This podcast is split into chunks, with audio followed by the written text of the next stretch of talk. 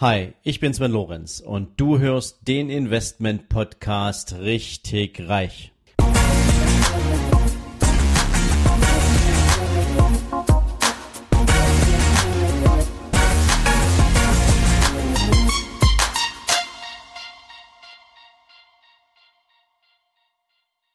Hallo und herzlich willkommen zu einer neuen Investment Folge in deinem Podcast richtig reich. Ja, Heute mal wieder mit einem außergewöhnlichen Investment. Eigentlich nicht wirklich außergewöhnlich, du wirst es gleich sehen, allerdings ähm, ist es eben trotzdem zum großen Teil mehr einer privilegierten Investmentgruppe oder einer privilegierten Personengruppe vorbehalten. Ähm, nicht, weil sie so exklusiv ist, sondern weil das Risiko dahinter so enorm groß ist. Ich möchte heute mit dir über das Investment in Startups sprechen. Startups ähm, sind ja Unternehmen, die den Schritt der Gründungsphase gerade durchlaufen haben und die in aller Regel Kapitalbedarf haben, um entsprechend ähm, in der, im Bereich der Forschung, der Produktentwicklung, vielleicht aber auch der Produktion und Vermarktung ähm, richtig in den Markt einzudringen. Und häufig ist es eben so, dass ein Gründer ähm, eine coole Idee hat, aber nicht genügend Cash im Background, um sich entsprechend so in den Markt zu begeben, dass es mit einem, ja, mit einem großen Knall und mit einem großen Effekt die gesamte Welt erfährt, was dort für coole Ideen entwickelt werden. Und so machen sich Gründer, Startup-Unternehmen natürlich auf die Suche nach Kapital. Es ist ein wahnsinnig spannender Markt und ähm, Ihr wisst es, die Deutschen sind ja nicht nur in der Ingenieurskunst äh, in besonderer Weise bewandert, sondern wir Deutschen haben grundsätzlich natürlich ein hohes Maß an Kreativität, genauso wie die Amerikaner und von da kommt im Prinzip auch sozusagen das Investment in junge Startup-Unternehmen her. Ja, und jetzt haben wir hier in Deutschland natürlich eine besondere Situation, ich würde es fast mal so nennen wollen, denn seit ein paar Jahren ist es gefühlt so, dass immer mehr junge Menschen, die sich auf dem Weg ins Berufsleben machen, sich mit diesem typischen Angestelltenjob nicht mehr wirklich identifizieren können. Sie entwickeln eigene kreative Ideen, sie entwickeln Pläne, sie haben Vorstellungen davon. Ein Beispiel, wer sich erinnern kann, ähm, ein junger Kerl, 18 Jahre alt, hat eine Riesenidee entwickelt, wie man die Ozeane vom Plastikmüll befreien kann. Und ähm, jetzt sind über 6 Milliarden Euro schon investiert worden in den Ausbau und die Umsetzung dieser Ideen. Und ähm, das zeigt, dass Menschen sich natürlich auch mit einem bestimmten Bewusstsein in die Problemstellungen dieser Welt hineindenken und dafür Businessideen entwickeln, die natürlich einen hohen Kapitalbedarf haben. Und es geht den jungen Menschen heutzutage auch extrem stark um das Thema Selbstverwirklichung. Also wie kann ich das, was in mir drin ist, wie kann ich das, was ich für den Rest meines Lebens ähm, gern auch an Mehrwert schaffen möchte, in einer unternehmerischen Art und Weise tun. Und es schießen Startups aus dem Boden wie Pilze. Und es gibt natürlich so Städte und Communities, wo sich die Startup-Szene sammelt. Ähm, so allen voran zum Beispiel Berlin ähm, hat eine großartige Startup-Szene, eine Menge Coworking Spaces sind da am Start. Also es ist eine Aufbruchstimmung im Startup-Markt vorhanden. Das Problem ist allerdings, dass die Finanzierung solcher Projekte über Banken häufig extrem schwierig ist. Banken lieben erfolgreiche Unternehmen, Banken lieben erfolgreiche Privatkunden, Banken lieben es, wenn die Kunden schon Geld mitbringen um es für Bankprodukte auszugeben. Was Banken gar nicht mögen, ist Risikokapital zu geben. Gerade jemanden, der sich in einer Startup-Phase befindet, wollen Banken kein Geld geben, weil denen natürlich das Risiko viel zu groß ist, dass das Startup scheitert und die Bank dann irgendwo abschreiben muss, was sie dem Gründer geliehen hat. Und deswegen wenden sich natürlich gerade Startup-Unternehmen in besonderer Weise an private Investoren. Und es gibt dabei zwei größere Zielrichtungen beziehungsweise zwei größere Ausrichtungen, die die Art von Investments beschreiben. Ganz vorn dran sind es die sogenannten Private Placements. Private Placements haben in aller Regel den Effekt, dass es nur einen einzigen oder eine sehr, sehr kleine Gruppe von Investoren gibt, die als Kapitalgeber fungieren. Und wenn der Betrag entsprechend groß ist und wir reden hier tatsächlich von Beträgen so ab 500.000 Euro aufwärts, ähm, teilweise bis 7, 8, 10, 12 Millionen oder mehr, ähm, dann ist natürlich der Kapitalgeber auch interessiert, die Kontrolle ein Stück über das mitzubekommen, was das Unternehmen tut. Denn häufig ist es natürlich so, dass die Idee grandios ist und die Gründer sich fachlich beziehungsweise in der Entstehung der Idee besonders gut auskennen und einen Plan davon haben, eine Vision haben, wobei allerdings die ökonomischen Kennziffern häufig ein bisschen unterbelegt sind. Das ist ganz normal, weil wenn du noch nie ein Unternehmen hattest, dann ist es natürlich schwierig, Businesspläne, Liquiditätspläne etc. zu entwickeln und vor allen Dingen auch den Kapitalbedarf so zu prognostizieren und vor allen Dingen auch so zu steuern und zu lenken, ähm, dass es zum Ziel führt. Und deswegen machen es viele Investoren, die allein oder wie gesagt in kleinen Gruppen in Startup-Unternehmen investieren, sich einen Anteil am Unternehmen als Gegenleistung, als Sicherheit übertragen lassen oder gegebenenfalls sogar darüber hinausgehen und ein Mitspracherecht in der Führung des Unternehmens verlangen. Das ist natürlich im Sinne einer Gründung und im Sinne einer Ideenentwicklung nicht unbedingt das, was ein Startup haben will, weil wenn natürlich die Kontrolle am Ende an den Investor übergeht und der vielleicht sogar mehr als 50 Prozent an dem Unternehmen hält, ähm, dann kann der dafür sorgen und ähm, das ist auch schon des Häufigeren vorgekommen, ähm, dass eben am Ende diese Idee, sobald sie fertig entwickelt war, meist bietend an ein größeres Unternehmen verkauft wurde und ähm, eigentlich dieser Marktdurchbruch ähm, nur eine kurze Zeit hatte und dann war die Idee verkauft. Und das ist natürlich im Sinne einer, einer Gründung, einer erfolgreichen ja, Unternehmensentwicklung ähm, meistens nicht das, was der Startup-Gründer selber gerne wollte. Ähm, weil er muss sich dann zwar nicht mehr Sorgen machen, weil wahrscheinlich ein guter Kaufpreis erzielt wurde und er wahrscheinlich auch für den Rest seines Lebens Ruhe hat, aber ähm, Gründer, und ähm, Entwickler, die haben ja mehr Freude an der Weiterentwicklung und am Ausbau dieser Idee, als sie kurzfristig zu Ende zu denken und dann einem Dritten sozusagen zu veräußern. Deswegen ist diese Idee beziehungsweise diese Art der Finanzierung nicht unbedingt die favorisierte bei Startups. Es gibt eine zweite in diesem Bereich, ähm, die hat dann in aller Regel was mit einer stillen Beteiligung zu tun, ähm, wo der Investor entsprechend sich eine ja, regelmäßige Rendite ausschütten lässt und diese Rendite ist dann auch das, was er wirklich will. Er möchte nicht kontrollieren, er möchte nicht mitbestimmen.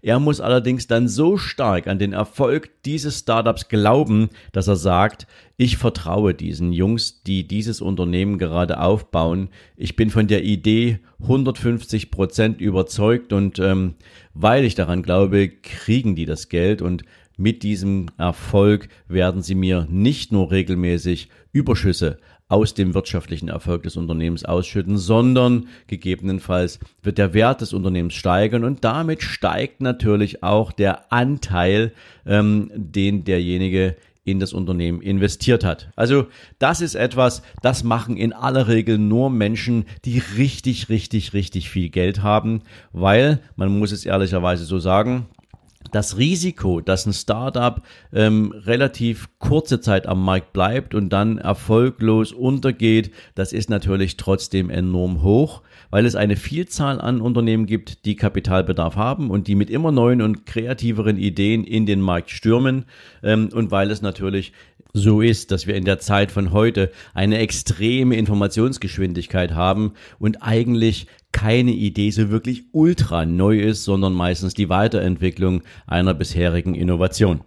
Und deswegen ist es natürlich wichtig, dass wenn jemand ähm, einen großen Kapitalbetrag in ein Unternehmen investiert, er für sich natürlich auch aus Risikogesichtspunkten sagen muss, dass der Anteil am Gesamtportfolio, den derjenige hat, möglichst nur zwischen zwei und fünf Prozent liegen sollte, je Einzelinvestment. Also wenn das Unternehmen den Erfolg nicht schafft, ähm, dass dann im Prinzip das Kapital auch abgeschrieben werden kann und ähm, man eine Erfahrung gemacht hat, aber am Ende auch nicht wirklich viel, viel, viel Anteil an seinem Vermögen verloren hat.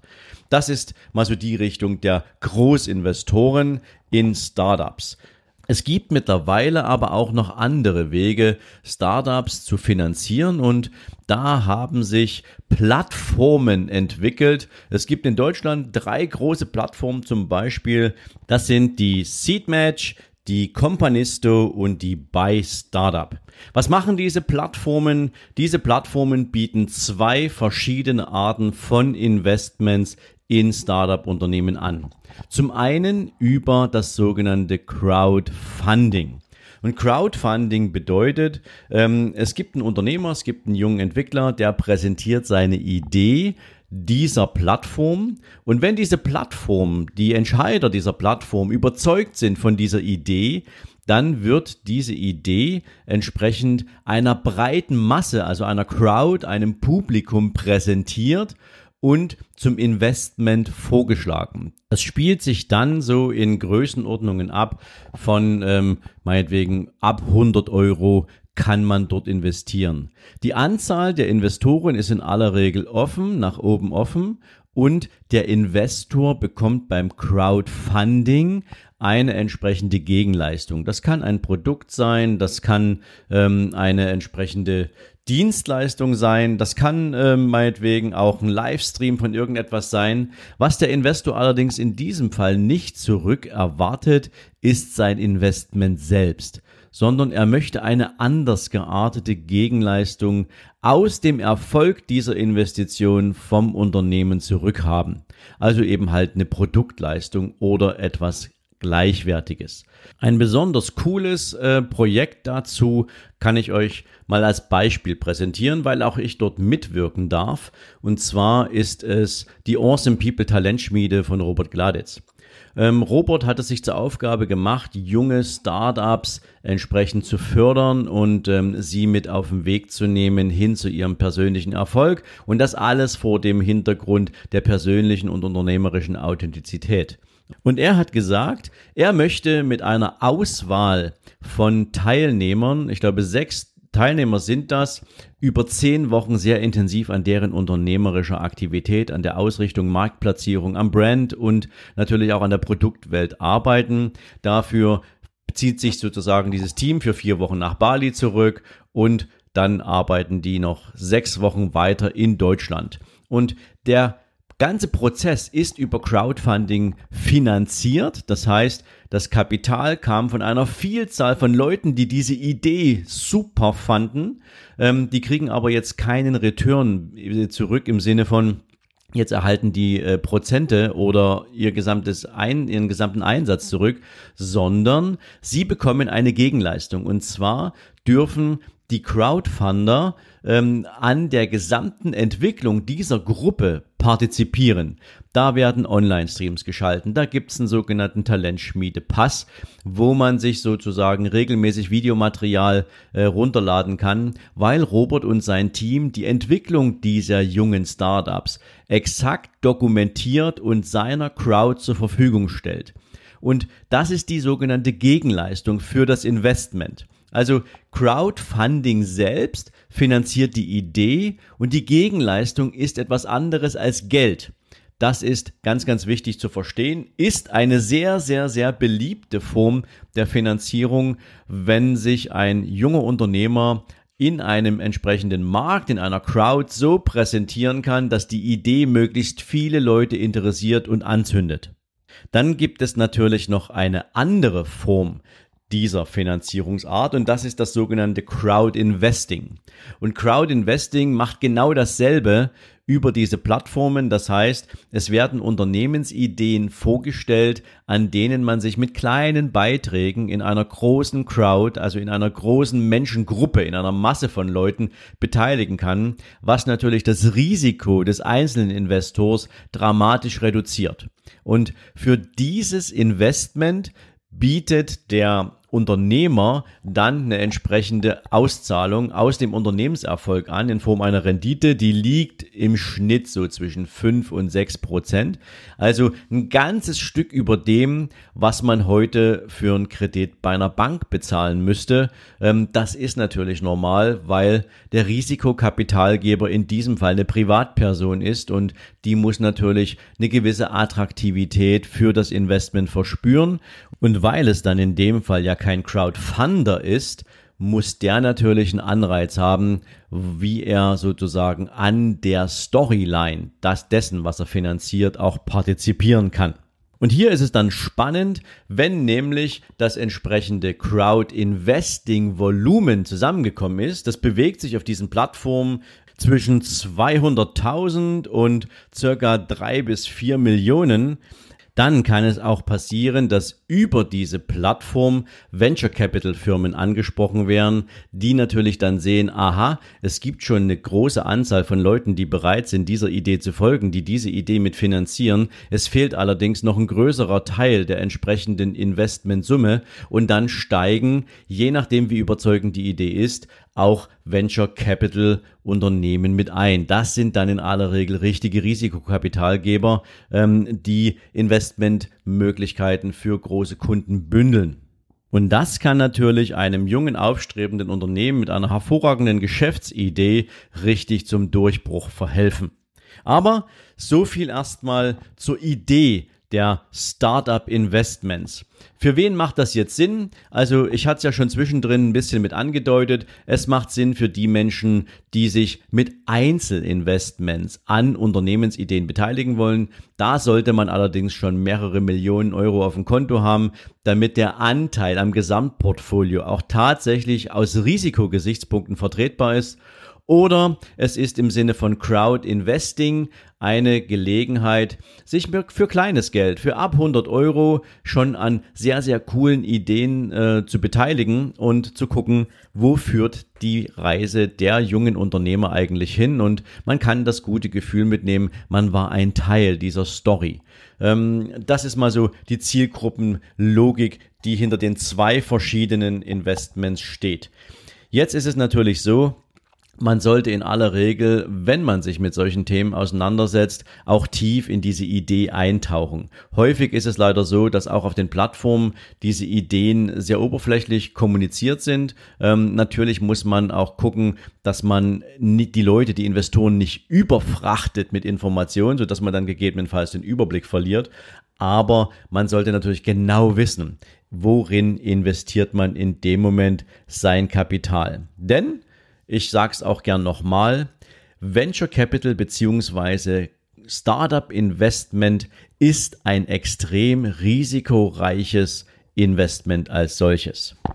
Und Risiko hast du natürlich nicht nur im Sinne eines Totalverlustes auf dein Kapital, ähm, wenn das ganze Unternehmen floppt, sondern es kann natürlich auch sein, dass das Unternehmen sich auf einer guten Entwicklung befindet, allerdings das Unternehmen ähm, vielleicht noch eine Kapitalspritze zusätzlich braucht.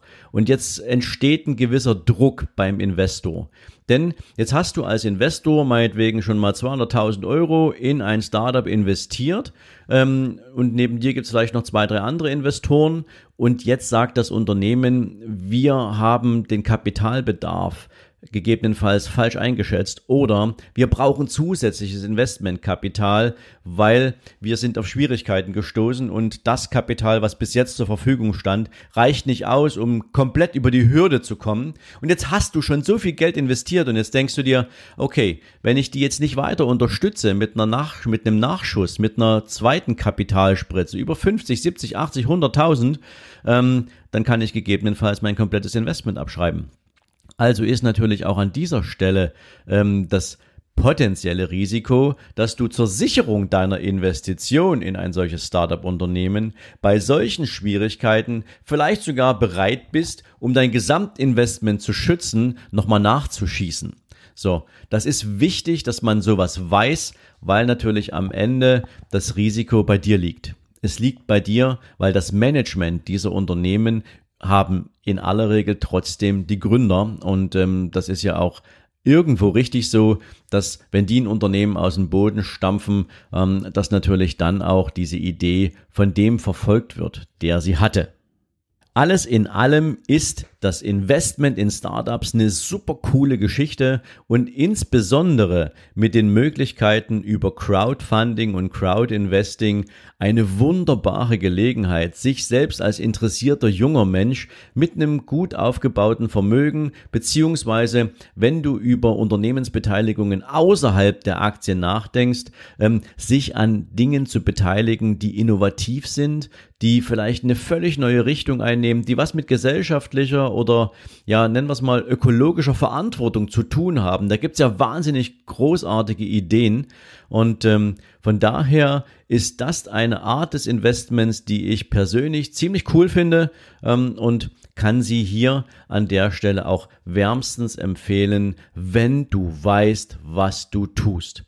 In diesem Sinne bin ich für heute durch. Ich hoffe, du hast ein paar coole Ansätze bekommen. Du bist jetzt wieder ein bisschen schlauer als vorher und vielleicht gehörst auch du ja bald zu dem ein oder anderen Unternehmen mit deinem Kapital, mit deiner Kapitalspritze und hilfst dabei, junge Gründer mit super Ideen den Eintritt in den Markt zu ermöglichen.